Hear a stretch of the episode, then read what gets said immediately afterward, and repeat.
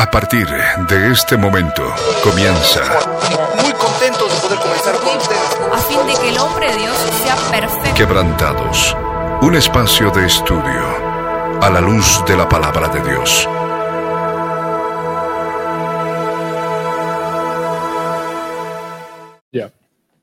Muy buenas tardes, amados oyentes. Sean bienvenidos una vez más a nuestro programa Quebrantados. Estamos acá con Diego, listos para poder dar el tema de esta semana. Eh, ya empezó, el, el- el frío está empezando a acicalar cada vez más fuerte y estamos con eh, una nueva temporada para Quebrantados, una nueva etapa. Vamos a estar compartiendo durante las siguientes semanas eh, distintos temas, temáticas para defender nuestra fe, eh, para que podamos argumentar las, con razones, eh, dar las razones de nuestra fe para defender el Evangelio y por supuesto siempre a la luz de la palabra del Señor. Muy buenas tardes, Diego. Bienvenido al programa. Gracias, Milo. Sí, muy buenas tardes. Igual, eh, y a todos ustedes que nos están escuchando, eh, gracias siempre por eh, sintonizarnos, por estar eh, viéndonos, por escucharnos.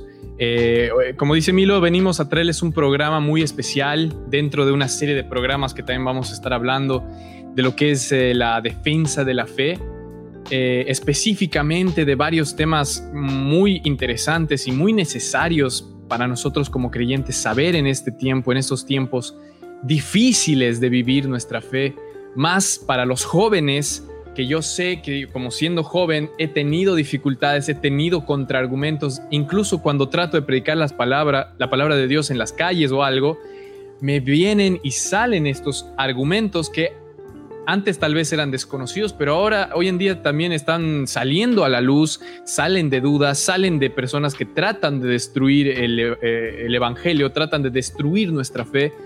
Y la palabra nos decía, ¿no? En, en, en 2 de Pedro, eh, en el capítulo 3.15, si, si mal no recuerdo, que nos dice que nosotros estemos preparados para dar respuesta de nuestra fe a aquel que, que pregunte de aquello. Y a veces vienen con preguntas y a veces vienen con ataques, pero esto que estamos dando no es solamente para que se quede en la mente, sino es para que esto sea utilizado como una herramienta para poder derribar muros mentales quizás en otras personas y entrar con la verdadera palabra espiritual, con la verdadera palabra que cambia al ser humano, con el Evangelio de salvación.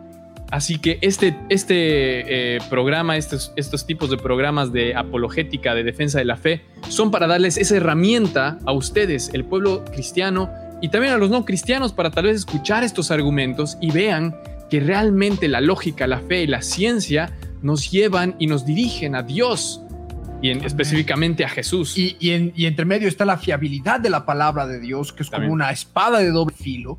Entonces, teniendo estos argumentos de la razón, vendrían a ser argumentos racionales, bien pensados, trabajando con la lógica humana, teniendo esos argumentos de lógica que, por supuesto, sin la palabra de Dios terminan siendo letra muerta y lo vamos a ir explicando el por qué, pero eh, estos argumentos nos sirven a nosotros para romper, como decía Diego, estas barreras mentales en las personas con las cuales estamos hablando, no solamente para demostrar la posibilidad y la existencia de Dios de una manera como ellos podrían denominar filosófica a través de la razón, a través de la lógica, sino que ya después con la palabra, utilizando la palabra como espada de doble filo, llenos del testimonio de Jesús, que es el espíritu de la profecía, llenos de la unción del santo, vamos a poder predicar la palabra con denuedo, con esos argumentos derribados, y va a entrar lo profundo del corazón de la persona con la cual estamos hablando. Y por supuesto sabemos que la palabra de Dios no vuelve vacía, no va a volver vacía.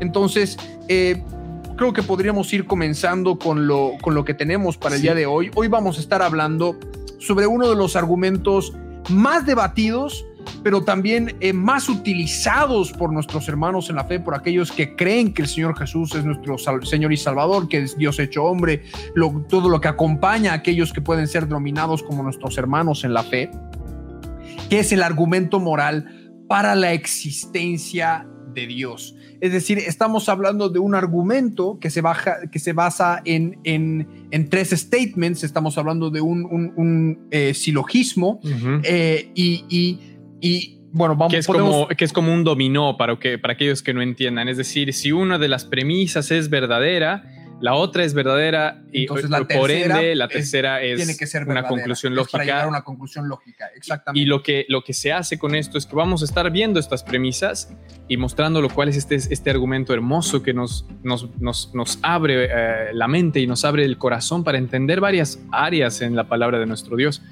Eh, lo pongo en pantalla, directamente vamos a entrar al argumento y luego vamos a empezar a, a continuar a desde ahí. desglosarlo, ¿no? Como siempre se hace renglón por renglón, ¿no? Eh, ¿Quieres leer la primera, la- la- el, Bien. el primer statement? El primer, eh, la primera premisa dice, si Dios no existe, entonces los valores y deberes morales objetivos no existen. Eh, la segunda premisa nos dice, los valores y deberes morales sí existen. Y la tercera premisa, por lógica, por consecuencia, nos dice, por lo tanto, Dios existe. Entonces vamos a entrar de primero a la, primera premisa, lo cual nos dice, si Dios no existe, entonces los valores y deberes morales objetivos no existen. Y tenemos que hablar respecto a lo que son los valores y deberes morales. Ahora, ¿qué son los valores y deberes morales? Nosotros como creyentes afirmamos que esta moral es objetiva, viene de Dios. Dios nos ha dicho que está bien y que está mal. Y no lo ha dicho solamente porque Él lo dice, sino porque esto viene desde su misma naturaleza. Eh, entonces, empezamos primero de esta forma. Eh, la, La- no- con la primera premisa, Sí. tendríamos que analizar lo que vendría a ser la primera, pelis- la primera premisa de- de- del planteo, es que si Dios no existe, los valores objetivos morales no existen. O sea, no hay Sí. valores morales objetivos sobre los cuales nos pudiéramos fundamentar. Es decir, nosotros necesitamos un punto de referencia. Si no tuviéramos, por ejemplo, Sí. el punto de referencia del piso de la Tierra, no sabríamos o no tendríamos un punto de referencia como para decir qué está arriba y qué qué está está, abajo de la Tierra como un punto objetivo eh, de, de- de referencia. Entonces, sí. si Dios no existiera, si nosotros sabemos que de eh, Dios emana la bondad, que Él es la bondad, que Él es eh, fuente de, de toda moralidad, los valores morales objetivos no existirían. Y, y la naturaleza de Dios nos da un punto de referencia objetivo para los valores morales, que es la...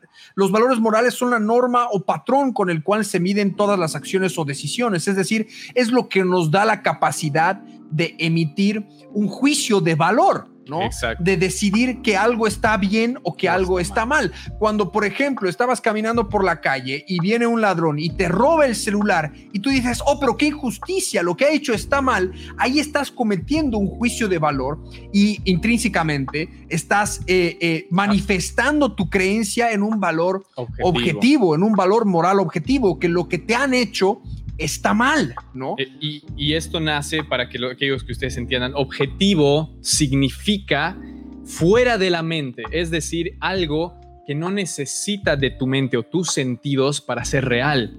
Como por ejemplo, si pensamos en un elefante en este momento, eh, el elefante no deja ser real si es que tú dejas de pensar en él. Por más de que dejes de pensar en él y que nunca hayas visto un elefante, el elefante sigue siendo real. Eso es algo objetivo. Y lo mismo estamos hablando de estos valores, va- valores de los que, como dice Milo, empiezan a, a- verse en nuestra vida cotidiana. Así como no podemos verlo, no podemos, podemos decir gracias a una referencia que está arriba, que está abajo, o gracias a un acto que nos ha sucedido como un robo, podemos decir eso es injusto, esto no es injusto, eso, eso que está sucediendo en tal lugar es injusto. Cuando decimos esas cosas, solamente pueden ser real si es que es algo objetivo, si es que es algo que sale fuera de nuestra opinión, porque em, quiero que se entienda lo que es objetivo y lo que es subjetivo. Subjetivo, Por ejemplo, claro. el subjetivo es, a mí me gusta el helado de chocolate y puede que a mí no le guste el helado de vainilla. Eh, eso es subjetivo porque depende del sujeto, Claro, no depende de gustos personales. gustos personales. Y es justamente lo que pasa eh, cuando nosotros nos referimos y hablamos de moral. Hay muchas personas en este mundo que han dicho que la moral es subjetiva, que se arma a través de las relaciones eh, entre personas y la sociedad, pero no entienden, no, no entienden a profundidad lo que significa que sea subjetivo, porque nadie acá podría realmente pensar que, no sé, matar a un niño está mal, pero, Claro. pero si dices que la moral es subjetiva, solamente tendrías que decir matar a un niño está mal para mí. quizás no, para otra persona. No tendrías un fundamento de dónde agarrarte para juzgar algo como malo. O sea, si Dios no existe, no tenemos un punto de referencia objetivo sobre lo que está bien y lo que está mal. O sea, no hay un parámetro definitivo para definir qué está bien y qué está mal. O sea, todo lo que nos queda es el punto de vista de una persona. O sea, esto puede estar mal para ti y estar bien para otra persona. Y lo que este punto de vista en particular no lo hace mejor que el de cualquier otra persona. Entonces, si la moral verdaderamente fuera subjetiva, eh, nadie estaría capacitado de emitir un juicio de valor. No, no podría siquiera opinar respecto a la discriminación racial, no podríamos opinar sobre la trata de niños o el abuso de niños o la violación de niños, no podríamos opinar de esto porque no tendríamos dónde fundamentar nuestra moral para decir que estas cosas son aberración o están mal o son cosas malas, ¿no? E- Entonces, eh, por eso hablan de hoy en día de una moralidad subjetiva, es decir, algo que no es objetivo y, es como una preferencia, ¿no? Como, como decía Diego, lo de los helados o por ejemplo yo con la gaseosa, objetivamente es una gaseosa, pero yo prefiero la Coca-Cola, ¿no? Y tú puedes preferir la Coca-Cola cero, la Coca-Cola sin azúcar. Entonces, son preferencias y están queriendo rebajar lo que vienen a ser una preferencia subjetiva a, lo que vendría a ser con los valores morales, de una persona. Entonces, eh, ahí es donde está el problema, ¿no? Y, el punto nace de esto una pregunta, porque mucha gente no lo entiende bien, es, entonces, ¿se puede ser bueno sin creer en Dios? Y la respuesta es por supuesto, porque nosotros si no creemos en Dios, podemos ver tanta gente que no es cristiana haciendo buenas obras, ¿no? El Señor mismo nos decía, y lo pongo en pantalla, para, para ir em, viendo también un poco la palabra, al menos solo esto. Después lo podemos eh, desglosar. El Señor nos decía, pues, si vosotros siendo malos sabéis dar buenas dádivas a vuestros hijos, ¿cuánto más vuestro Padre que está en el cielo dará buenas cosas a los que le pidan? El Señor, vamos a entrar en profundidad en esto que se refiere con bueno o malo, pero el Señor nos dice que ustedes podían dar buenas cosas. Aún siendo malos. Aún siendo malos. Entonces podemos ver gente que ayuda a ancianos a cruzar la calle, a, animales a alimentarlos, a niños huérfanos que los reciben y son personas que no creen en Dios. Es evidencia pura de que se puede ser bueno sin creer en Dios. Pero la verdadera pregunta, pregunta. la verdadera pregunta que todos nos debemos hacer es, no es que si se puede ser bueno sin creer en Dios. La pregunta es, ¿se puede ser bueno sin Dios? Y es muy diferente, porque no, no, no importa si tú crees o no crees en Él, sino que nos estamos basando en lo que es la moral, en lo que es bueno objetivamente y lo que es malo objetivamente. Entonces, em, esto, esto, esto que viene justamente tiene que haber una referencia.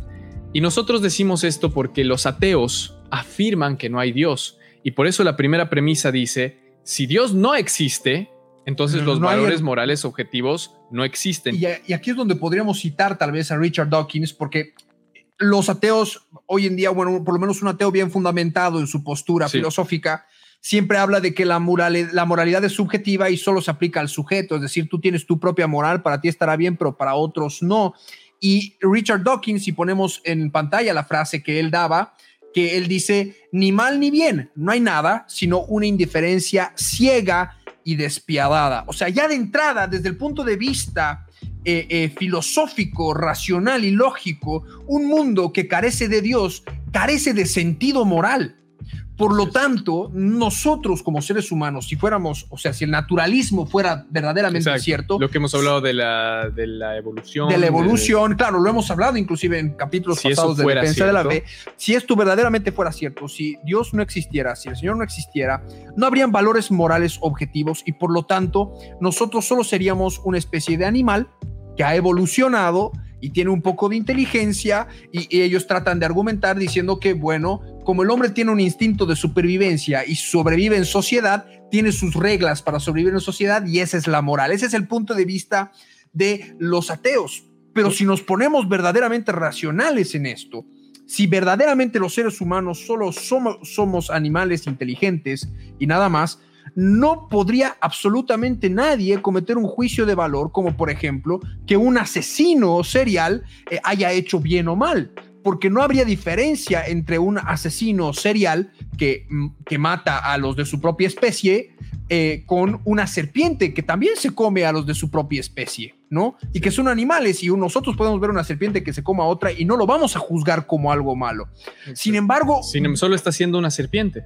Solo está, haciendo una serpiente, está siguiendo su naturaleza. Es su naturaleza animal. Entonces, si verdaderamente los seres humanos fuéramos animales, como el punto de vista naturalista quiere plantear, que por supuesto, conforme a la palabra, y repetimos, no es así. Nosotros hemos sido hechos imágenes y semejanza del Señor, estamos divididos en cuerpo, alma y espíritu, y todo el conocimiento que nosotros ya como cristianos tenemos. Eh, si verdaderamente el naturalismo fuera cierto, no podríamos cometer ningún juicio de valor. ¿no? No, podríamos decir que, por ejemplo, que el holocausto estuvo mal. No podríamos, eh, no podrían decir de que el racismo está mal. No pudieran decir absolutamente nada de respecto a los violadores o a los asesinos o a los crímenes de guerra que puedan cometerse, porque no habría un parámetro definitivo de justicia. Y, aunque el hombre trate de decir, no, pero bueno, nosotros somos los que creamos la moral, porque están los ateos que dicen la moral de la ilusión y los otros que hablan de la moral como una construcción del hombre, pero aun si nosotros fuéramos los que construimos la moral, esto se reduciría a una supervivencia del más fuerte. Los que dominan son los que deciden qué está bien y qué está mal. Y esto lo hemos visto a lo largo de toda la historia de la humanidad en hombres que por supuesto no han creído en Dios, ellos han impuesto sus valores morales ajenos a la naturaleza de Dios y han cometido este tipo de aberraciones, ¿no? Para continuar eh, repitiendo esto, para continuar eh, tal vez entendiéndolo mejor, más a profundidad, esto entonces nos dice dos cosas. Bueno, la, la principal, si Dios no existe, ¿no? Entonces, ¿qué punto de referencia tenemos para decir que algo está bien y algo está mal? Es lo que decía Milo. En el mundo ateo, en el mundo que dice que Dios no existe, que Dios no es real, que la Biblia es un cuento de hadas o, simplemente un Dios teísta, es decir, un Dios, no necesariamente impersonal, no necesariamente hablando de la Biblia. Que no interactúa con su creación. Claro, si es que eso no existe, entonces la moral ellos hablan, ellos dicen, afirman que vienen, bueno, hay distintas áreas, distintas eh, personas que dicen distintas cosas, pero eh, más o menos se reduce a que esto se va construyendo, ¿no? Se va construyendo en sociedad por la, por la supervivencia, por la eh, conveniencia, y etcétera, etcétera. Y que una vez construidos estos sistemas es lo que vivimos, es de esta sociedad de hoy en día.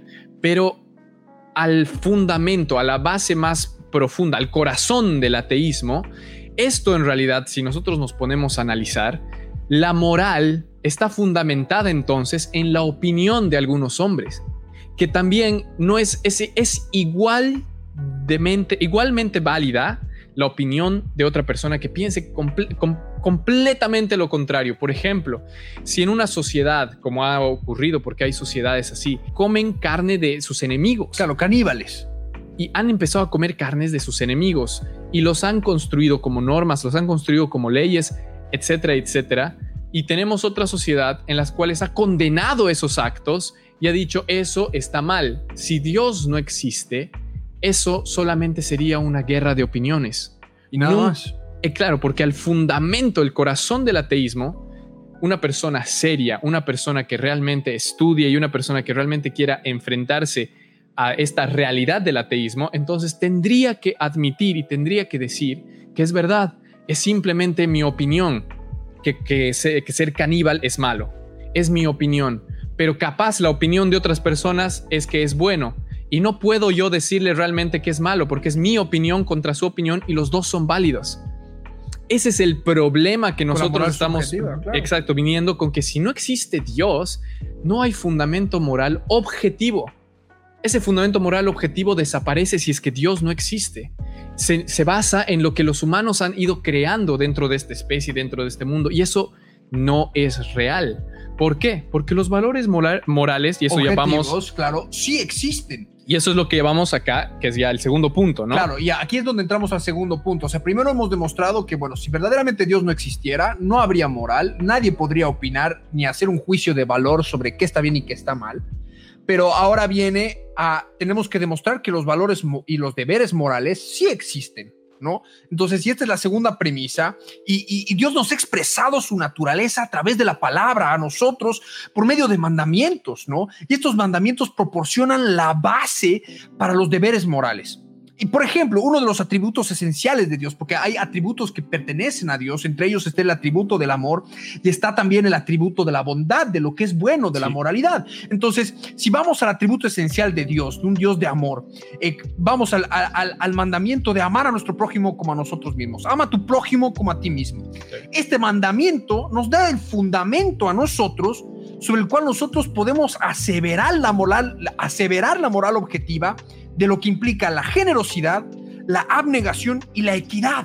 Ahora, estos tres valores están enraizados, en están, el amor. Enraizados, están enraizados en el amor, pero estos tres valores morales objetivos se pueden ver repercutidos a lo largo de toda la historia en todas las sociedades. Esto es algo que es bien visto, la generación, la generosidad, perdón, la abnegación y la equidad está bien vista en todas las sociedades. ¿Por qué? Porque estamos hablando de valores morales objetivos buenos, de lo que implican hacer el bien. No creo que en ninguna parte del mundo, por ejemplo, que el hecho de que un hombre salve la vida de una muchacha a punto de ser atropellada por un tren o por un camión como un acto de maldad. ¿No? No, eso no, no puede ser de ninguna manera considerado un acto de maldad. Entonces, y, al mismo tiempo que encontramos estos valores objetivos de lo que es la generosidad, la abnegación, la equidad, que vienen de una persona que ama a otra, porque cuando tú amas a otra, eres generoso con esa persona, te niegas a ti mismo por esa persona, la ves como tu igual, no la desprecias, no la menosprecias, podemos al mismo tiempo encontrar sus contravalores objetivos malos, ¿no? Que al mismo tiempo podríamos estar sobre eh, para condenar lo que es la maldad objetiva que vendría, exacto, lo que mencionas de la avaricia, el abuso, la discriminación, la opresión, porque son cosas que son antagónicas en sí mismas, ¿sí? De la generosidad, del antagonismo está la avaricia, de la abnegación y la equidad podemos hablar del abuso, la discriminación, el oprimir a los demás. Entonces, hay valores inherentemente objetivos, hay valores morales objetivos que los podemos observar eh, como una realidad y que podemos entender intuitivamente. Y lo podemos entender intuitivamente porque conforme a la palabra, Dios ha escrito su ley en nuestros corazones. Y no sé si tienes por ahí versículo bíblico y también para que lo leas porque tú querías profundizar eh, respecto a esto, ¿no? Claro que sí. Por ejemplo, la palabra nos dice en Hebreos, en, en el capítulo 8, en el versículo 10, por lo cual este es el pacto que haré con la casa de Israel después de aquellos días, dice el Señor, pondré mis leyes en la mente de ellos y sobre su corazón las escribiré, y seré a ellos por Dios y ellos me serán a mí por pueblo. Ahora, esto estaba hablando respecto al pueblo de Israel, mm, adelante, ¿no? Cuando lo iba a crear y todo lo demás, pero eh, cuando lo iba a perseverar. Pero en Salmos, en, el versículo, en el capítulo 40, en el versículo 6, también encontramos algo que, que dice la palabra y dice, sacrificio y ofrenda no te agrada, has abierto mis oídos, holocausto y expiación, holocausto y expiación no has demandado. Entonces dije, aquí vengo en el rollo del libro que está escrito de mí.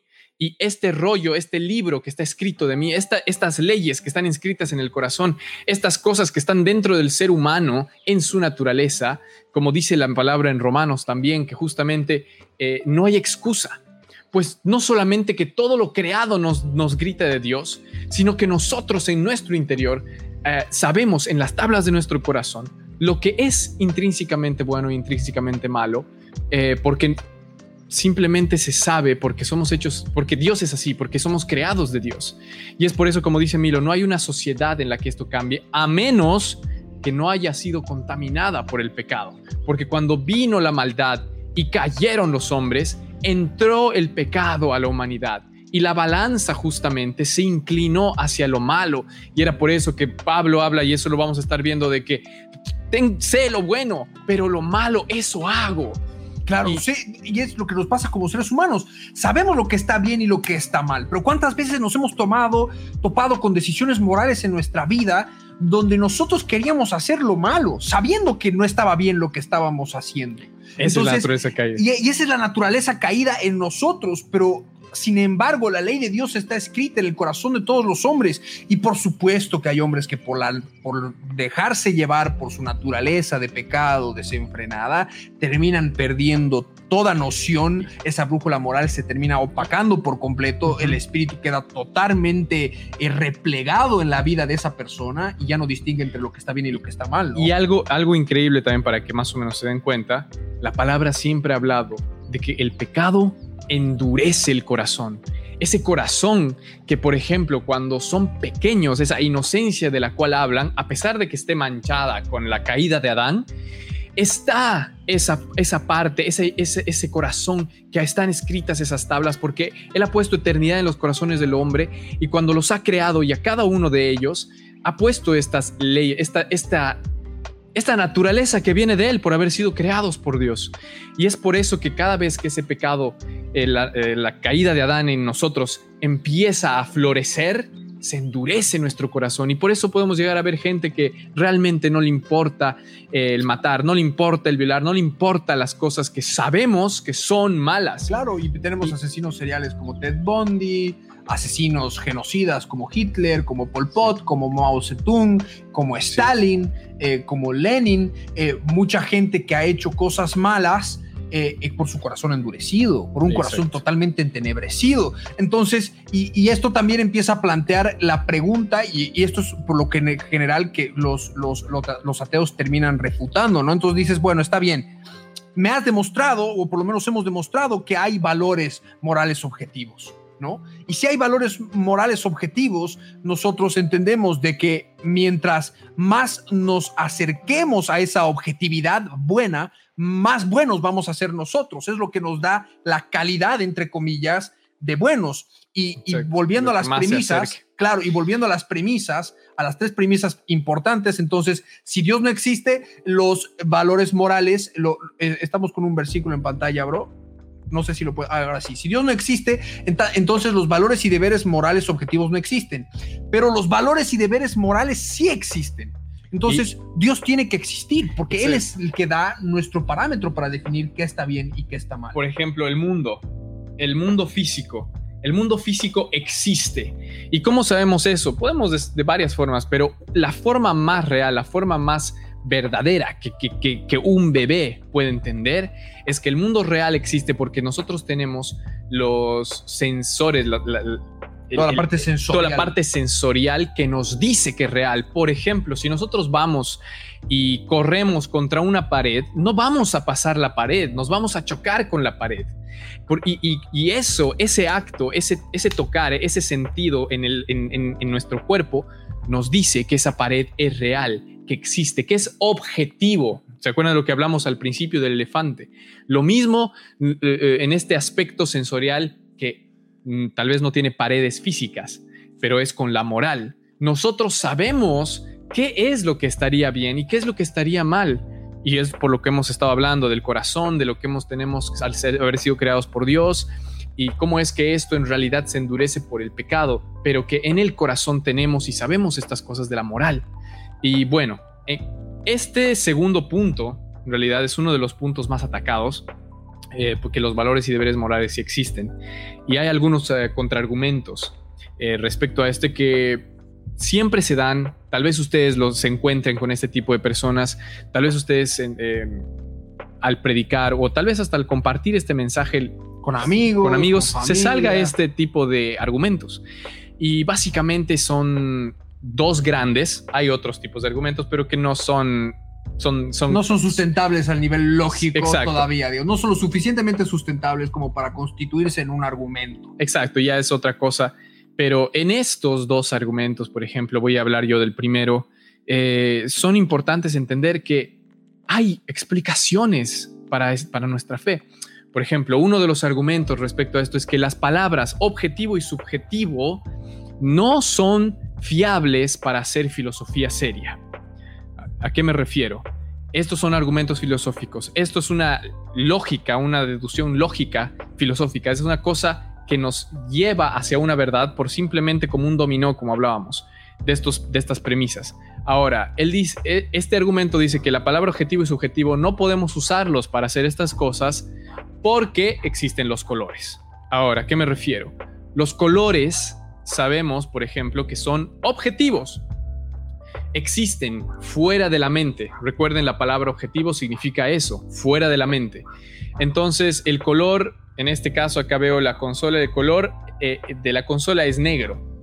Yo veo que ese color está fuera, entonces es un color objetivo, pero luego sabemos nosotros que el color también es subjetivo. Porque está basado en los receptores oculares que los humanos tenemos y que, por ejemplo, otros animales eh, no tienen o tienen diferentes receptores que pueden ver más colores que lo que nosotros podemos ver.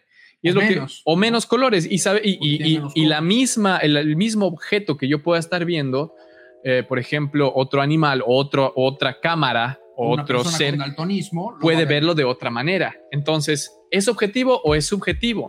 Y la respuesta es que los, es los dos. Y hay un área específica. Bueno, continúo con el argumento antes de, de destruirlo, porque es algo que se contradice a sí mismo. Entonces, el argumento continúa y dice, si los colores son objetivos y a la vez subjetivos, no podemos utilizar las palabras objetivos y subjetivos para la moral, para decir que algo es objetivo o o que está subjetivo. mal. Objetivamente, Y, y el argumento se destruye en realidad a sí mismo, y vamos a hablar de esto, porque eh, hay una cualidad, hay una eh, palabra específica, que ahora la voy a poner acá, que, se, que, le- que, filosofaron hace tiempo y que muchos lo pusieron en diferentes categorías, que les llaman cualidades secundarias o cualidades eh, subjetivas, que es justamente cosas que son tanto objetivas como subjetivas y que por ende no se pueden utilizar como un contraargumento en este caso, por ejemplo, o en otras áreas de la y filosofía. entre los colores también no están solo los colores, también están los sonidos. A ver, hay diversos estilos eh, de música a nivel mundial y la música puede objetivamente estar bien producida, pero subjetivamente algunos van a decir, no, esto a mí no me gusta, o sí, esto a mí sí me gusta. Entonces Y lo- podemos ver eso, ¿no? Exacto, son colores, sabores, olores eh, y estos son cualidades secundarias que, por ejemplo, en el, en el caso de eh, un color, como estamos hablando de eso, el color existe, pero si de la nada desaparecen todos los seres humanos y está la luz y está el reflejo y está todo lo que crea el color, pero no están los seres humanos, El color va a seguir existiendo. el color existe objetivamente, pero nunca se realmente se ex- existe de otra forma también decirlo, porque no hay un receptor que transmita esa información y lo vuelve en un color. Es decir, no puede ser que sea eh, objetivo solamente o subjetivo solamente. Lo mismo con el olor. El olor puede existir, pero nunca se va a convertir en olor si no hay alguien que lo huela. Entonces es subjetivo y objetivo.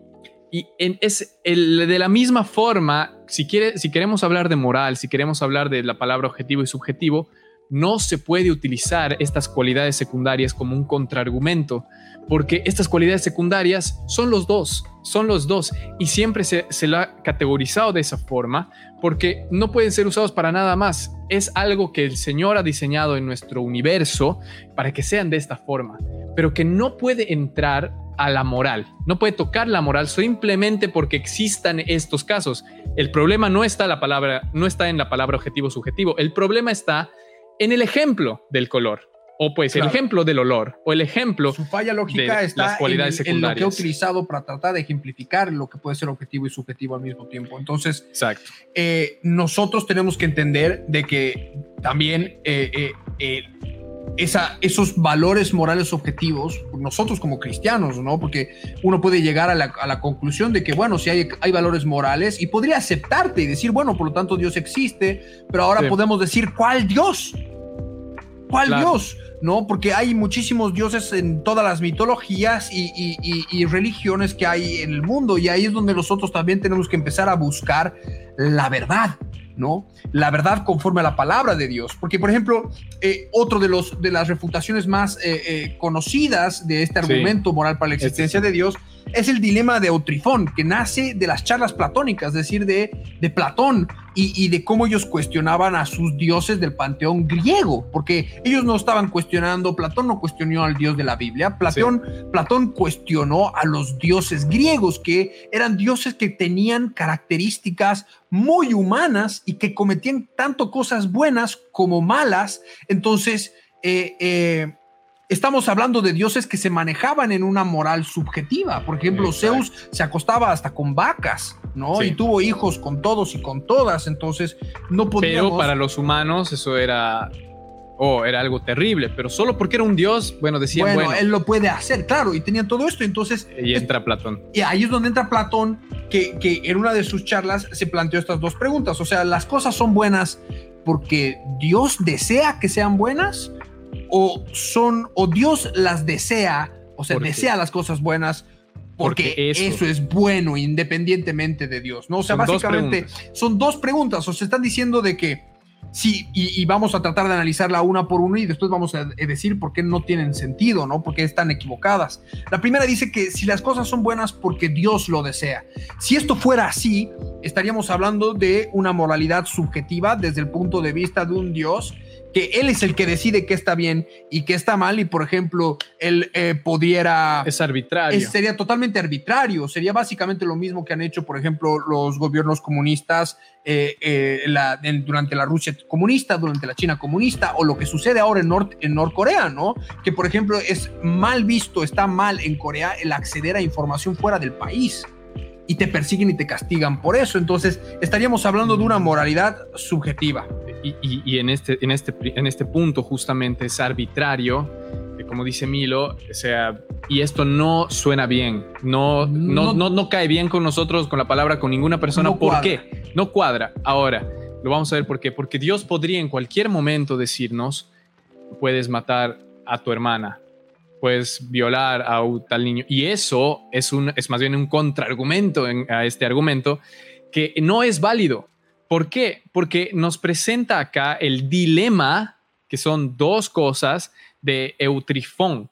Y este dilema simplemente no se lo tiene que dirigir esta primera parte, porque a pesar de que nos damos cuenta que esto sería arbitrario y esto no suena bien, hay una tercera opción de este dilema y deja de ser, es un falso dilema, no es ya más un dilema. Hay una tercera opción y esta tercera opción es la más plausiblemente correcta y es la que realmente nos lleva al Dios de la Biblia. La segunda pregunta, por ejemplo, de este, de este, eh, de este dilema es, eh, ¿Dios desea algo porque eso es bueno? Y si nosotros respondiéramos sí a eso, estaríamos diciendo que algo es bueno fuera de Dios y que Dios en realidad se sujeta a eso. Se sujeta a eso que es bueno y que trasciende a Dios. Y, Dios realmente ya no sería, por ejemplo, el Dios de la Biblia ni, ni ningún otro Dios fuerte. No podríamos ostentar el título de Dios porque cuando hablamos de Dios estamos hablando de un ser máximamente, grande y eso tiene que ser en absolutamente todos los sentidos. Y si hubiera algo que lo trascendiera, es decir, que si hubiera algo más grande que él, como en este caso estaríamos hablando de lo que es bueno, de la moral, si la moral superaría a Dios y Dios sigue esa moral para porque se sujeta a ella, Dios no podría ser llamado Dios. Entonces, eh, eh, esa, era, esa era la discusión que tenían eh, Platón y, el, dilema de Eutrifón con Eutrifón, creo que estaba conversando con él. plantearon estas dos preguntas porque ellos estaban enfocados en las actitudes que sus dioses habían cometido, teóricamente, ¿no? Que sus dioses, conforme a su mitología, habían hecho. O sea, todas las desventuras, los engaños, los, las traiciones que tuvieron entre los hermanos. Estamos hablando de un dios que fue parricida porque mató a Cronos. Estamos hablando de, de, cómo Zeus mató a Cronos para liberar a sus hermanos. Se casó con su hermana. Entonces, era como que. Eh, ¿Y por qué los seres humanos se tenían que sujetar a estos dioses si estos dioses nos decían que hagamos una cosa y, nosotros teníamos que hacer otra. O sea, ellos eran el parámetro. Pero cuando nosotros acomodamos estas preguntas al Dios de la Biblia, que estamos hablando de un Dios que es inmaterial, que es, eh, que es porque es espíritu, los cielos de los cielos no lo pueden contener, que es omnipotente y que es moralmente perfecto, entendemos de que no es que la bondad trasciende a Dios, sino que Dios es la fuente de la bondad. ¿Por qué? Porque forma parte de su naturaleza, forma parte de su característica innata en Él desde la eternidad, desde el principio de los días. Dios es bueno, su naturaleza es buena, su naturaleza es moralmente perfecta. Por lo tanto, por eso puede ostentar el título de Dios, porque Él es la fuente de toda moralidad. La moralidad no lo trasciende, Él es la fuente de la moralidad. Y porque Él es bueno, nosotros sabemos lo que es bueno y lo que está y lo que es malo. Exacto. Porque Él es bueno, nosotros podemos tener conocimiento de lo que está bien y de lo que está mal. Y es interesante cómo en la palabra, a lo largo de toda la Biblia, una de las frases más repetidas, lo tenemos en los libros históricos, de registros históricos, en los libros proféticos de los profetas mayores y menores, y en los libros eh, poéticos, como en los salmos, que es esta frase, el Señor es bueno, Dios es bueno y para siempre, para siempre es su misericordia, para siempre es su misericordia. Y por eso tenemos, por ejemplo, el Salmo 150, el Salmo 135, perdón, en el versículo 3 lo vamos a ir poniendo en pantalla, que dice, alabad allá, alabad al yo soy el que soy, porque ya es una es una simplificación, una abreviación del yo soy el que soy. Alabad allá porque él es bueno, cantad salmos a su nombre porque Él es benigno, forma parte de su naturaleza inherente, forma parte de Él. Y como dice en Primera de Crónicas, en el capítulo 16, en el versículo 34, nos vuelve a repetir, eh, aclamada, yo soy el que soy porque Él es bueno, porque su misericordia es eterna. Y después podríamos tomar, por ejemplo, lo que estuvimos compartiendo la semana pasada respecto a Nehemías, que oraba y clamaba y decía, Dios grande, bueno y lleno de misericordia para los que te aman y guardan tus mandamientos. Estamos hablando de que la bondad de Dios, la bondad, todo lo bueno fluye de Dios todo lo moralmente justo y lo moralmente perfecto fluye de Él. Nosotros encontramos la fuente de todo lo bueno en Él en Dios, en el Dios de la Biblia, que no tiene punto de comparación con cualquier otra deidad que quisieran imponer con religión o lo que fuera, porque nosotros conocemos esta cualidad intrínseca, directamente relacionada a Dios, ¿no? Y podemos ver sus, mandamientos en la palabra, ¿no? Exacto.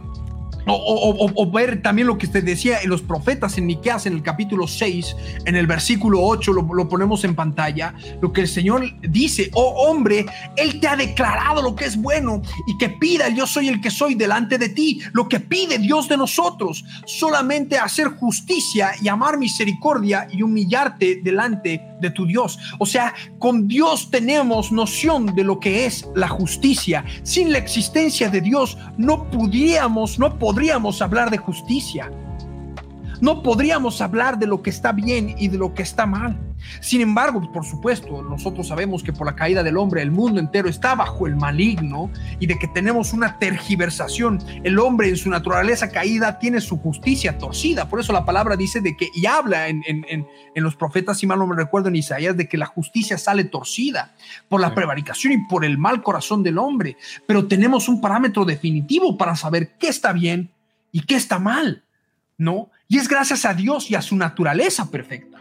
Una, a su naturaleza moralmente perfecta, al Dios de la Biblia que es moralmente perfecto. Y aquí es donde entra la escritura para traernos luz, porque si bien podemos entender las premisas, que si, Dios no existiera no habrían valores morales objetivos, pero vemos que hay valores morales objetivos, por lo tanto tiene que existir un Dios. Pero ¿cuál Dios? Y nosotros predicamos y anunciamos que es el Dios de la Biblia, porque Él es el que tiene la moral perfecta. Exacto. Entonces, bueno, justamente este dilema de Utrifón al, final no era un dilema, porque hay una tercera opción, como dice Milo, y esa tercera opción es que algo es bueno porque Dios es bueno, porque Él es bueno en su naturaleza misma, es buena. De ahí nace lo que todo, amor, justicia, bondad, misericordia y que son eternas, como acabamos de leer hace un momento. Entonces, que nacen de Él mismo.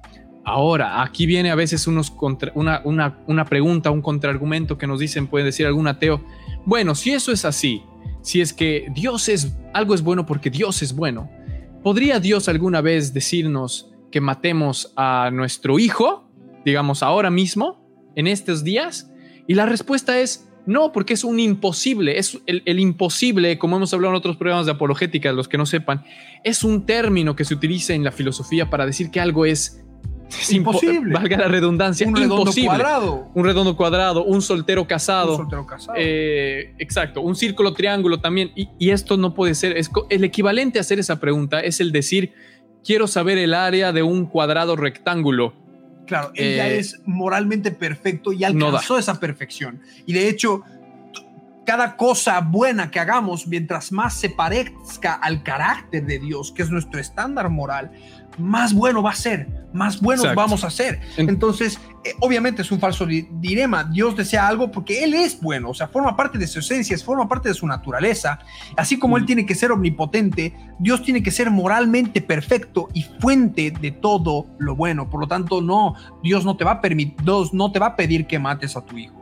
Y, podría venir inclusive un, argumento y decir, bueno, entonces, ¿por qué Dios mandó al pueblo de Israel a la guerra contra Canaán? Exactamente, ahí es lo que entra esta otra área. Y, ahí podrían, y, nosotros podemos responder, antes que nada, nosotros no somos omniscientes, Dios sí es omnisciente y él veía la maldad de los pueblos. De hecho, él se lo dijo al pueblo de Israel que estaba entregando esos pueblos en sus manos por la maldad que habían cometido. Estamos hablando de pueblos donde había opresión, donde podemos ver que había avaricia, abuso, discriminación y todas estas cosas. Entonces, la justicia de Dios se iba revelando también a través de sus herramientas, de sus instrumentos, que si bien en el Antiguo Testamento eran de esta manera, cuando el Señor Jesús vino, sabemos que también eran con un propósito didáctico de que nosotros podamos entender de que nuestro Dios es guerrero y de que tenemos que luchar contra las tinieblas en nuestro corazón y conquistar la tierra prometida de nuestro corazón para Él, vencer la propia maldad que hay en nuestros corazones.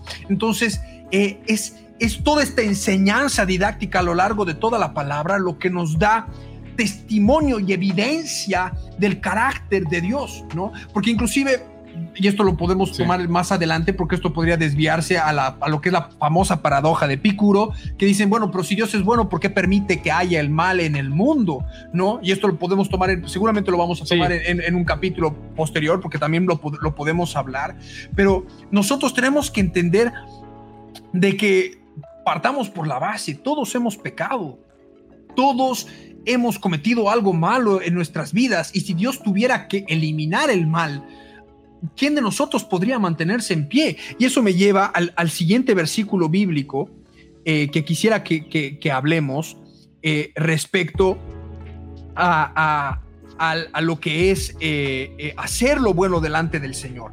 Por ejemplo, vemos en, en Tercera de Juan, en el capítulo 1, en el versículo 11, la palabra del Señor nos dice, ahí lo ponemos en, en pantalla, nos dice, amados, no imitéis eh, no imites lo malo, sino lo bueno. El que hace lo bueno es de Dios, porque el que hace lo malo no ha visto a Dios. ¿No? Entonces, nosotros debemos entender de que Él es nuestro parámetro, que, por ejemplo, con, con, el, con la regla de oro, que es conocida por todo el mundo, el amar a tu prójimo como a ti mismo, ya tenemos una característica del amor de Dios para con nosotros. Y también conforme a la palabra de la justicia que Él tiene para con nosotros. La palabra habla, eh, y esto también lo vemos en, en, en Romanos, ahí está, en Romanos 3.10, perdón. ¿No? Romanos 3.10, sí. Romanos 3.10, ahí está Ahí lo ponemos en pantalla. Y dice, como está escrito, no hay justo ni aun uno. Y seguimos leyendo el versículo 10. No hay quien entienda, no hay quien busque a Dios. Todos se desviaron aún se hicieron inútiles, no hay quien haga lo bueno, no hay ni siquiera uno. Sepulcro abierto su garganta, con su lengua engañan, veneno de áspides hay debajo de sus labios, su boca está llena de maldición y de amargura, sus pies se apresuran para derramar sangre, quebranto y desventura hay en sus caminos, ya no conocieron camino de paz, no hay temor de Dios delante de sus ojos. Por eso, por eso, sabemos que todo lo que la ley dice, lo dice a los que están bajo la ley, para que toda boca se cierre y todo el mundo quede bajo el juicio de Dios, ya que por las obras de la ley ningún ser humano será justificado delante de él, porque por medio de la ley es el conocimiento del pecado. Dios dio la ley, vemos el Antiguo Testamento, que hoy en día inclusive muchas personas dicen, no, bueno, pero el Antiguo Testamento está allá y ahí queda y solo nos tenemos que quedar con el Nuevo Testamento. No, la palabra dice de que la ley estuvo para que nosotros tengamos conocimiento del pecado. incluso en esta sexta edad, por ejemplo, en el pasado, si bien hoy en día, por ejemplo, no vamos a ir a pedrear a nuestro hijo por ser desobediente, pero sabemos de que la ley ahora en esta edad de gracia es para conocimiento del pecado. Sabemos que un hijo desobedezca es pecado delante del Señor. Ahora, en el pasado, por ejemplo, el adulterio era considerado pecado cuando se lo encontraba en el acto y consumado y tenía su pena de muerte respectiva. Pero en este tiempo del fin sabemos de que adulteramos solamente con desear con nuestros ojos a la pareja, a la mujer de nuestro prójimo. Entonces, el concepto de pecado se ha profundizado, si bien ya no está el juicio de por medio, está lo que sirve para conocimiento del pecado. Y por, ejemplo, y uno puede preguntar, porque siempre hay esta tergiversación en la palabra. No sé si pudiera llegar a buscar el, el, versículo bíblico específico que está en el Antiguo Testamento, pero siempre hablan respecto eh, eh, por ejemplo, de que en la Biblia supuestamente dice que en la Biblia el violador se tenía que casar, la mujer se tenía que casar con su violador. Y esto es mentira. Eso está en la palabra del Señor. Y este pasaje específico hablaba de cuando los jóvenes eran encontrados en consentimiento, en fornicación. Si habían caído en fornicación, se tenían que casar. El varón tenía que cubrir el honor de la mujer que había eh, desposado sin haberse casado, que había conocido sin haberse casado. En el caso de la violación, se consideraba como un crimen de muerte, es decir, el que cometía la violación era como si hubiera cometido un asesinato y era muerto, apedreado, y a la mujer no se le tocaba y más bien se la protegía porque esto era aberración delante del Señor. Entonces, no, de ninguna manera Dios nunca, jamás a lo largo de toda la palabra, y que quede bien claro, ha justificado el pecado de violación. No lo haría porque Él es moralmente perfecto. Lo único que decía, y era esto era totalmente que si caían dos jóvenes en fornicación, tenían que casarse para restaurar el honor mutuo de ambos porque habían caído en pecado. Y, y, aparte de esto, cuando vemos eh, este tipo de argumentos también levantados en contra ya de la Biblia, ¿no? Respecto justo a la moral, ¿no? Que quieren usar la moral que Dios da, que es de Dios, para juzgar a su misma palabra. Entonces, podemos encontrar que la palabra realmente es hermosa porque nos revela algo en, desde Génesis hasta Apocalipsis. Eh, Dios mismo sabemos que decidió dar su revelación de su gracia divina en, eh, gradualmente y llegó hasta la culminación de Jesucristo, ¿no? El único Dios y verdadero que vino y nos dice al final de todas las cosas a los fariseos, por ejemplo, que justamente lo estaban, lo estaban enfrentando y le estaban diciendo Jesús, la Biblia dice, ¿no? El Antiguo Testamento, la Torá, la ley, que es para conocimiento del pecado, nos dice que si esto pasa con una mujer, hay que apedrarla, que podemos repudiar a la mujer, podemos divorciarnos en si esto, si esto, si esto. Y el Señor expande los mandamientos para llegar a la revelación final diciendo, se les fue dicho que el adúltero, el adúltero de esta forma es un adúltero. Pero yo les digo que el que mire a otra mujer con lujuria ya ha adulterado en su corazón. Con ella. Se les fue dicho que eh, odiando a sus hermanos eh, matarás a alguien. Pero yo le digo, el que odiase a su hermano ya en su corazón ya es asesino delante de Dios. o de la carta de repudio. De la carta de repudio. Antes se, permitía darle carta de repudio a sus mujeres. Y el Señor le dijo, por la dureza de su corazón les he permitido repudiar a sus mujeres. Exacto. ¿Por qué? Porque dice de que ahora para este tiempo el, que se divorcia y se casa con la mujer divorciada está pecando, ¿no? Salvo que sea en caso de fornicación, ¿no? De claro. con fornicación, que ahí el Señor, por supuesto, permite restaurar la vida de la persona que ha sido engañada, lastimada, ¿no? Y, y, entonces aquí vemos claramente que el Señor nos, como les dijo a los fariseos, esto les fue dado por su mal corazón, tal como está escrito, por su mal corazón. ¿Por qué? Porque el Señor no solamente también quiso dar estas leyes o estas cosas que se ven en la palabra para darlas nada más, como el lávense las manos antes de comer, eh, no coman ciertos alimentos, eh, diferentes tipos de leyes de higiene que se daban en ese tiempo, porque mucha gente trata de leer esto con la, con la ciencia y el mundo en el que vivimos actualmente y realmente no parece tener lógica. Pero en ese tiempo justamente, por ejemplo, el solo, el solo simple hecho de lavarse la mano, les evitaba, un, montón de enfermedades y el pueblo sobrevivía, la gente vivía más que los otros pueblos paganos, solo por ese simple hecho, solo por esa simple ley. Entonces vemos que el Señor tenía un propósito también de, de, eh, llevar a Israel, de, de, cuidar a Israel como nación, porque la había escogido la más vil y menospreciada de entre todo el pueblo, desde todo el mundo. Escogió a lo vil y menospreciado para luego hacerle una gran nación.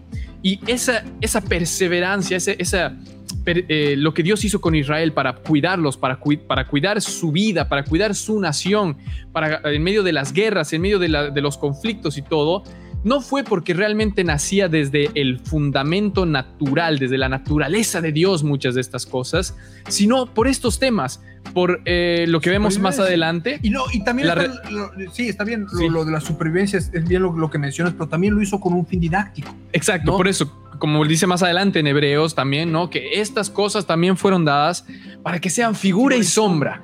Y eso es dado como una, como dice Milo, algo didáctico, una cosa para que nos enseñen ahora no como algo de estándar final, porque ahora Dios nunca jamás nos va a decir algunas de las cosas que veíamos que Claro, pasaban no- con los no profetas o los, o los guerreros del- en el Antiguo Testamento. Claro, no, no nos va a prohibir que comamos camarones, por ejemplo. Y de hecho el Señor mismo le dijo a Pedro, Pedro, levántate, mata y come, ¿no? Y, y- Pedro decía, no, Señor, pero yo nunca he comido. Y el Señor le estaba abriendo el entendimiento que ya con la obra de la cruz, todo lo que creó Dios es bueno y podemos comer absolutamente todo si es santificado en oración, dándole Sí. gracias con acción de gracias al Señor, que esto también ya lo hemos mencionado en, en muchos otros eh, capítulos de Quebrantados. Eh, pero también está el hecho eh, de que, de que Dios en, en su misericordia utilizó, por ejemplo, la figura de los animales impuros con, su contraparte con los animales espirituales demoníacos, ¿no? Porque el Señor Jesús dijo que tendríamos eh, eh, autoridad para hollar serpientes y escorpiones. Y el Pablo, y el apóstol Pablo, el Pablo, y el apóstol Pablo nos, nos, nos mencionaba de que nuestra lucha no es contra sangre y carne, sino contra principados y potestades. Entonces, nuestra guerra es espiritual. Así como el pueblo de Israel físicamente se abstenía de consumir estos animales inmundos, nosotros ahora nos abstenemos de darles de comer carne a estos animales inmundos, de que estos estén alimentándose dentro nuestro y que nosotros seamos casa de esos espíritus inmundos. Y por supuesto tenemos el poder en el nombre de Jesús de Nazaret para vencer a todas las barreras que hay en nuestra vida, barreras mentales, barreras de carácter, pecados heredados de nuestros antepasados. El Señor nos ha venido para traer libertad y para enseñarnos, porque la palabra habla, como podemos mencionar tantas veces en Isaías, venir, entre en juicio conmigo para que yo te enseñe, para que tú veas. Y lo, y lo hemos podido experimentar muchas veces cuando oramos y estamos en la presencia del Señor, subimos a su presencia y Él nos revela sin la necesidad, eh, eh, eh, de manera sobrenatural, perdón, nos revela de manera sobrenatural eh, lo que hemos hecho mal delante de Él, como, Sí. como, como dice nuestro pastor, como en película vemos las cosas malas que a Él le han desagradado y Él lo utiliza para limpiarnos, para restaurarnos y para enseñarnos a caminar en camino de rectitud, en camino derecho, en camino moralmente más cercano a Él, ¿no? A medida que más nos parecemos en carácter a nuestro Dios, en, cualidades, eh, en estas cualidades, en esencia, en esta naturaleza del Señor, vemos que nos estamos despojando del viejo hombre y estamos siendo más del nuevo hombre, del nuevo Adán, que es Cristo Jesús, para poder alcanzar gloria, honra e inmortalidad. No nuestra propia gloria, ¿no? Porque el- el Señor Jesús habló de los que buscan su propia gloria, sino los que buscan la gloria del Padre, los que buscan la gloria de nuestro Señor Jesucristo,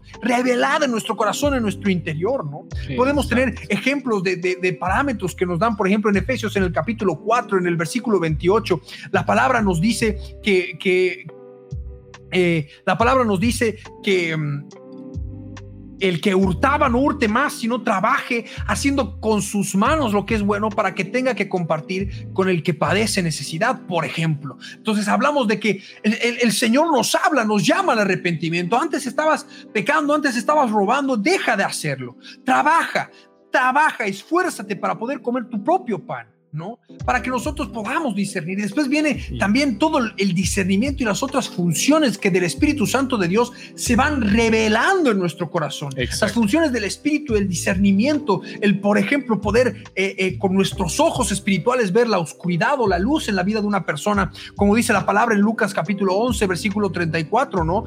Dice, la lámpara del cuerpo es el ojo y cuando tu ojo es bueno, también todo tu cuerpo está lleno de luz, pero cuando tu ojo es maligno, también tu cuerpo está en tinieblas. Y esto lo podemos ver ya cuando nuestros sentidos ejercitados, nuestros sentidos espirituales están ejercitados en el discernimiento del bien y del mal, porque es lo que nos ayuda. El espíritu es nuestro paradigma, es nuestro fundamento para que podamos definir qué está bien y qué está mal.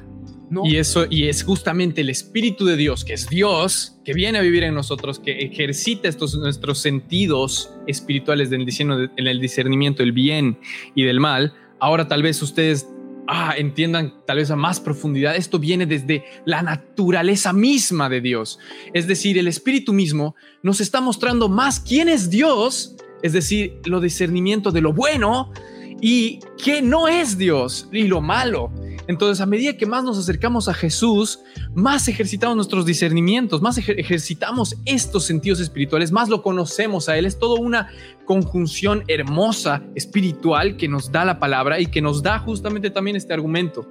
Eh, entonces, pienso que para resumir un poco esta área, Dios hizo estas cosas en el Antiguo Testamento. Uno, para la, por la preservación de Israel. Dos, podría ser porque la graduación, la gracia divina de Dios se reveló en forma gradual hasta Jesús y nos mostró eso al llegar con Jesús expandiendo ya hasta la ley. Tres, la ley nunca fue dada de una forma para que sea, esta es lo que deben cumplir 100% y sé que lo pueden hacer a ver si lo hacen o no, como nos dice Pablo, ¿no? Porque la ley no fue dada para justamente esta forma que, muchos fariseos creían, sino fue dada para el conocimiento del de, el pecado. Por eso es que Jesús mismo, Dios mismo, desde el Salmo que he leído, el Salmo 40 y desde, desde el Antiguo Testamento nos dice, haré un nuevo pacto y pondré mis leyes en su mente y en su corazón y en su mente están dadas, han sido dadas con la ley que, que conocemos, el Antiguo Testamento y también otro punto, otro punto es que estas cosas que fueron pasando fueron figura y sombra de las cosas espirituales, como por ejemplo el templo mismo que fue construido, que le, dije, que le dijo eh, el Señor que vea arriba las cosas espirituales y que las replique en la tierra, porque esto también iba a ser réplica no solamente de lo que iba a ser el, ser, el ser humano con respecto al alma, al espíritu y el cuerpo, sino que iba a ser una figura y sombra. Entonces, todo lo que vemos en el Antiguo Testamento, todas las cosas que podamos leer, tal vez algunos que no lo entiendan, tal vez algunos que lo lean solo de forma histórica, no es solo de forma histórica. El Señor no solo ha querido decirnos una cosa histórica, ha querido que su Biblia, que sus palabras se hagan vida en nuestra vida. Y es por eso que su Espíritu Santo nos lleva a acercarnos a Él más, al bien, nos lleva a acercarnos al conocimiento verdadero. Y cuando vemos cosas en el, Antiguo Testamento, como guerras, como eh, este caso del templo, por ejemplo, del, del atrio exterior, del lugar santo, del lugar santísimo, vemos ahora el lenguaje espiritual. Y en otras palabras, la Biblia, desde Génesis hasta Apocalipsis, nos están gritando que Dios es real, que su palabra es verdadera, nos predican de Jesús en cada capítulo a veces, y es increíble y hermoso cuando vemos el templo, nos predican acerca, la palabra nos muestra también de nosotros mismos, como Jesús viene a revelar, porque fue gradual esa revelación, de que nosotros éramos ese templo de Dios y de que ahora Él viene a vivir a ese templo. Ah, y entendemos ahora como pasaba muchas veces que los sus discípulos, dice la palabra, no entendieron en ese momento hasta que esto vino a cumplirse. Y cuando se cumplió, entendieron que hablaban del templo de su propio cuerpo. Y luego que Jesús viene y nos dice, nosotros ahora somos su templo, entendemos que ese templo del atrio exterior, del lugar santo y del lugar santísimo, se divide con lo que nos decían tesalonicenses, del espíritu, alma y cuerpo, por ejemplo. Y así hay muchas otras cosas en la palabra es estos que se dividen de esta manera para decirles a esas personas que tratan de usar la moral que Dios mismo ha puesto, la moral objetiva que ellos tienen para dar, para emitir el juicio de que algo está bien o algo está mal, utilizan esa moral para querer atacar a la Biblia, nosotros podemos decirle que la palabra de Dios es verdadera y que la palabra de Dios nos muestra estas divisiones claras que no contradicen su naturaleza. Claro, y, algo, algo que quiero acotar en todo esto es que, y, esto es también para que lo tengan en cuenta, es un contraargumento, pero solamente para demostrar la irracionalidad de lo que pueden llegar a plantear. Exacto. Si un ateo no cree en Dios y por lo tanto los valores morales no existen, el ateo no está en posición alguna, y escúchenme bien, no está en posición alguna de emitir un juicio de valor y decir que el Dios de la Biblia ha hecho algo malo porque ese es su pensamiento y es su moral subjetiva y no lo podría trasladar e imponer como verdad a las demás personas. Entonces ya es contradictorio en sí mismo que traten de criticar la moral de la Biblia si ellos mismos no creen en una moral eh, objetiva. ¿No? Entonces, eso es súper importante, porque ahí te das cuenta de que es irracional el planteo y de que carece de lógica el tratar de juzgar al Dios de la Biblia como alguien malo desde un punto de vista de moral subjetiva. No está en posición jamás de opinar, porque eh, así como nadie podría opinar de mis gustos musicales, o nadie podría opinar de mis gustos con la comida o con mis gustos con la bebida. O, si, o, si, o si pueden opinar, es darles a entender justamente que es, uno, que es solo una opinión tan válida como la mía. Y es, es el problema con las personas que quieren afirmar que Dios no existe. Eso es el argumento moral, que lo vuelvo a poner en pantalla para recapitular el primer, primera premisa, como hemos dicho, si Dios no existe, entonces los, valores, los valores y deberes morales objetivos no existen. Hemos demostrado justamente que el ateo tendría que robar a Dios, como se dice, para juzgarlo a él mismo, para juzgar a Dios, decidir que algo es bueno o algo es malo, objetivamente es imposible si es que Dios no existe. Entonces, los valores y deberes morales sí existen, lo vemos en, nuestro, en nuestra sociedad, lo vemos desde el corazón de cada persona y lo, y lo conocemos de esa forma, no solamente como sociedad, no solamente desde el nacimiento, sino desde siempre. Eso es algo que hemos estado demostrando hasta ahora y por consecuencia Dios existe. Y si Dios existe, hemos hablado de que es este Dios, el Dios de la Biblia, el Dios que realmente en su naturaleza es bueno, en que en su naturaleza nos da estas normas y que de paso ha hecho lo que ha dicho en su palabra, ha dado las leyes en la mente, las ha escrito, las ha puesto en un lugar y en su corazón de su, de su creación. Y no hay otro Dios en ninguna de estas religiones, en ninguna de estas otras que existen, que pueda compararse a nuestro Dios, porque es el único que es supremamente bueno, supremamente grande, eterno, y, todas las otras cualidades que ustedes se han estado siguiendo nos las conocen. Así que eh, este ha sido el argumento moral y espero que esta resumido, pero no tanto. Lo hemos podido profundizar bastante bien. Hay muchas más. Hay, hay, hay, mucha, hay mucha más información. O sea, esto es algo que la verdad, si quieren, lo pueden estudiar aparte, mientras por supuesto no dejen que la letra, que la letra mate lo que el Espíritu Santo de Dios nos revele en su corazón y después se terminen eh, volviendo solo en debatidores de lógica y cero palabra y cero unción y cero el Espíritu Santo de Dios. O sea, esto es una herramienta más, no es nuestro fundamento para predicar la palabra de Dios, es simplemente una herramienta para derribar una barrera mental que vendría a ser la, moral de las personas, la situación moral a nivel mundial, eh, el, hacerles entender a los ateos que no podrían cometer ningún juicio de valor moral eh, si Dios verdaderamente no existiera, porque no habría un parámetro para la moralidad, los seres humanos seríamos netamente animales, y ellos, por ejemplo, no podrían estar en situación de, juzgar algo como malo o como bueno, no podrían opinar del conflicto eh, palestino-israelí, no podrían opinar sobre la discriminación o el racismo que se está dando en Estados Unidos eh, eh, y en otras partes del mundo, por supuesto, no podrían opinar sobre los crímenes eh, que comete contra su propio pueblo, Norcorea, por ejemplo, no podrían opinar sobre las grandes masacres que se han dado por hombres como Stalin, Pol Pot, Mao Zedong, Hitler, no podrían hacer ningún juicio de valor objetivo sobre la moralidad porque simplemente seríamos animales comportándose conforme a su, naturaleza egoísta y nada más. Cuando nosotros vemos que en la práctica, verdaderamente todos y cada uno de nosotros, salvo los que han dejado pervertir su corazón al extremo, eh, podemos discernir que dentro de nosotros podemos saber qué es lo que está bien y qué es lo que está mal, qué es lo que razonablemente está bien y qué es lo que razonablemente está mal. Y a partir de eso empezar a explicar que esa bondad, esa moralidad que está escrita en el corazón de todas las personas, independientemente de si han conocido al Señor Jesús o no, eh, es porque Dios existe. Y está el deber en ellos el encontrarse con ese Dios, con conocer al Dios de verdad, a ese Dios personal. Y por supuesto, ahí es donde nosotros, por medio de la palabra, porque la palabra dice, ¿cómo sabrán si es que no son enviados? ¿Cómo van a saber si es que no predicamos la palabra de Dios? Ahí es cuando nosotros debemos entrar con la palabra del Señor para hacerles entender que todos hemos pecado, que todos estamos destituidos de la gloria de Dios, que Dios es bueno en esencia, por naturaleza es bueno, que de Él emana la moralidad perfecta y que mientras más busquemos de Él y buscamos parecernos más a Él, más buenos vamos a ser, vamos a poder ganar más almas para Cristo. Y quiero terminar e, e, este mensaje porque ya también estamos rozando y hemos pasado la hora, pero es esta palabra que dice en, en Proverbios, en el capítulo 8, en el versículo 13, en el versículo 17, lo que el Señor nos, nos dice, ¿no? El temor del yo soy el que soy es aborrecer el mal,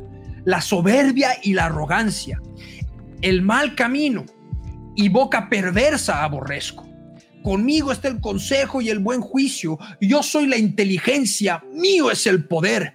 Por mí reinan los reyes y los príncipes determinan justicia. Por mí dominan los príncipes y todos los gobernadores juzgan la tierra. Yo amo a los que me aman y me hallan los que temprano me buscan. Entonces, si podemos ver vestigios de la justicia de Dios y de la moralidad de Dios en la justicia de los gobernantes y de los hombres, es porque Él lo ha decretado, porque de Él emana esa moralidad. Nosotros debemos saber que Él aborrece el mal, que Él aborrece la soberbia, la arrogancia, el mal camino, la boca perversa. El Señor aborrece eso, pero con Él, con el yo soy el que soy, está el juicio, está el consejo, un juicio justo, porque Él es el juez del universo. Él determina lo que por su moralidad perfecta, no porque Él arbitrariamente lo decida, por su moralidad perfecta, Él determina lo que está bien y lo que está mal. Él es la fuente de toda la inteligencia, Él es la fuente de todo el poder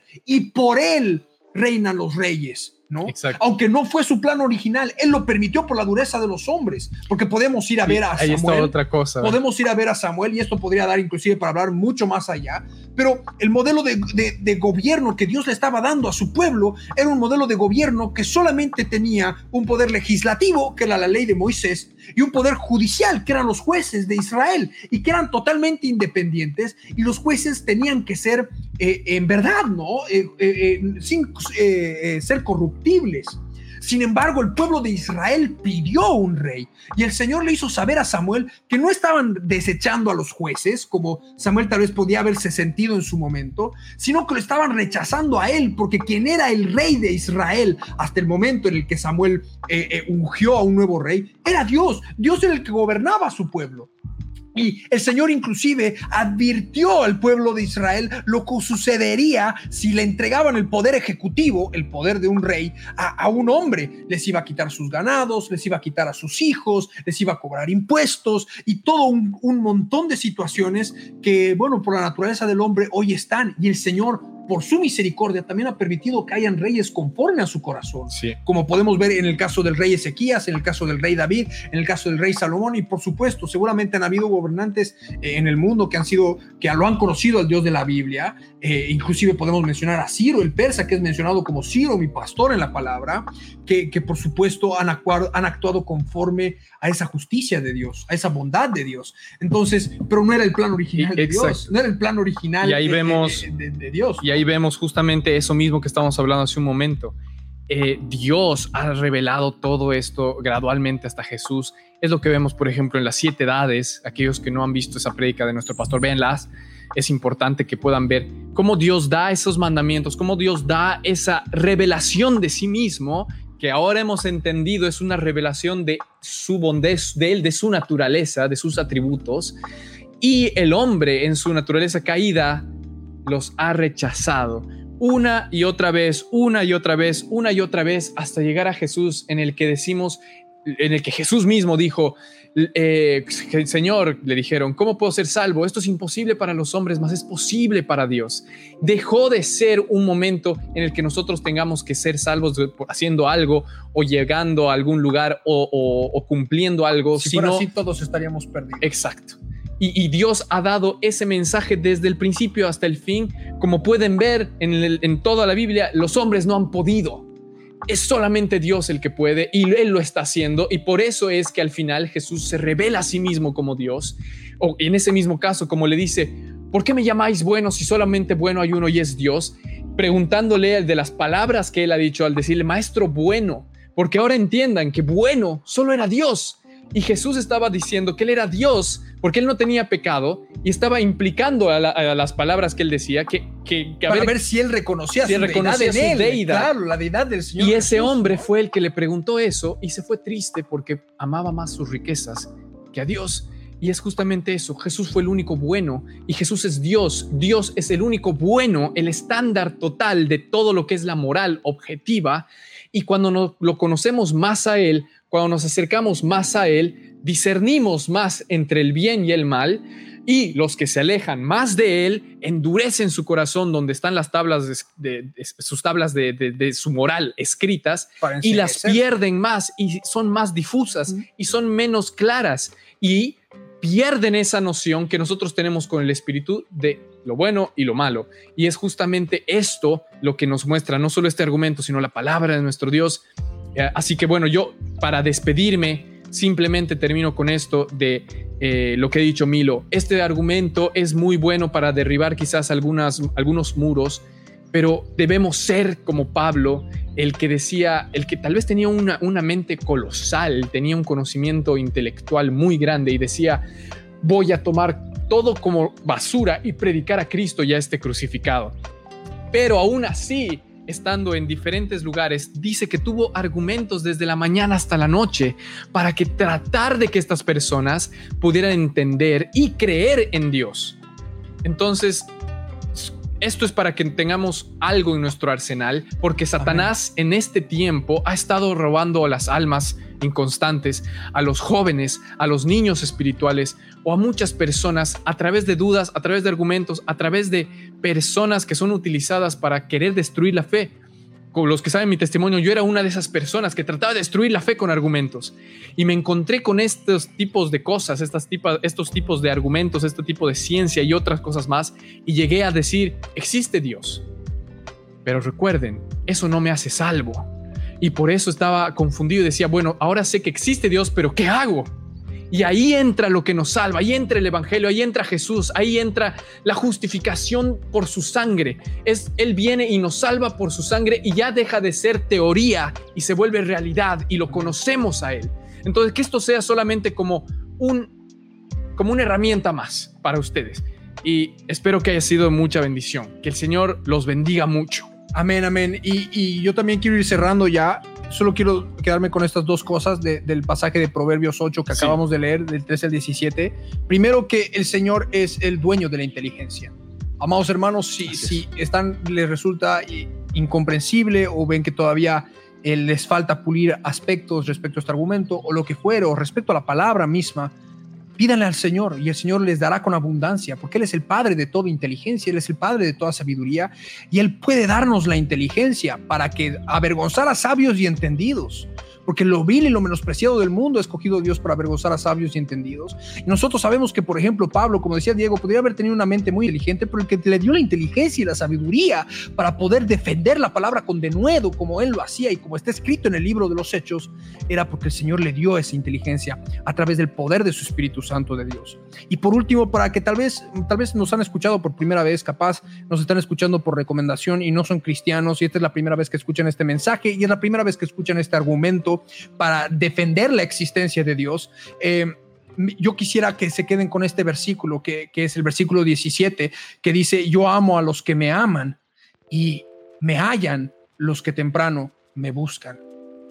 El Señor quiere que lo busquemos. Dios quiere que lo busquemos porque a medida que lo busquemos, más nos vamos a parecer a Él.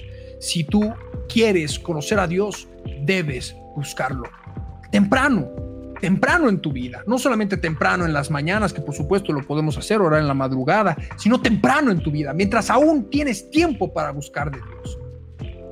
Y esto es algo que se tiene que hacer vida en tu vida, aunque esta sea la primera vez que escuchas un mensaje de este tipo y sea la primera vez que te hablan del cristianismo desde este tipo, desde esta perspectiva. Eh, creo que no tenemos nada más para añadir. Eh, Dieguito ya se ha despedido y les mandamos un abrazo a todos y a cada uno de ustedes. Los amamos con todo nuestro amor en Cristo Jesús. La semana que viene probablemente vamos a estar con otro tema de defensa de la fe y después otro tema más. Van a ser dos temas sorpresas. Estén atentos eh, y les mandamos un abrazo con todo nuestro amor en Cristo Jesús. Que el Señor los bendiga mucho a todos y a cada uno de ustedes y ha de ser hasta cualquier otro momento en esta eh, línea del tiempo. Y antes de cerrar, eh, perdón, quería avisarles también porque han estado preguntando en las redes sociales cuándo vamos a empezar a subir el estudio que hicimos sobre las cartas de amor del apóstol Juan, que no están subidas en Facebook todavía, ya están en Spotify para que las puedan escuchar, los que quieran escucharlas pueden buscar ahí pero en Facebook lo vamos a estar subiendo, probablemente vamos a empezar a subirlo desde la semana que viene con diversos estrenos hasta eh, en qué volumen está el auditorio esta semana. En este momento está en el volumen 7 y ya pronto viene el 8. El 8, o sea que vamos a tratar de subir la semana que viene hasta el volumen 7 porque el 8 se estrena la semana que viene en auditorios, se tiene que estrenar en auditorios primero y ya los últimos volúmenes los vamos a tratar de ir acompañándolos junto con su estreno oficial, ¿no? Al día siguiente, si el día martes se, estrena en auditorios, el día miércoles lo vamos a estar subiendo eh, a Facebook. El Señor Jesús los bendiga mucho a todos y a cada uno de ustedes, amados hermanitos. Nos vamos a ver en cualquier otro momento en esta línea del tiempo. Paz de nuestro Rey Jesús de Nazaret. A partir de este momento comienza Muy contentos de poder comenzar con ustedes. a fin de que el hombre de Dios sea perfecto. Quebrantados, un espacio de estudio a la luz de la palabra de Dios.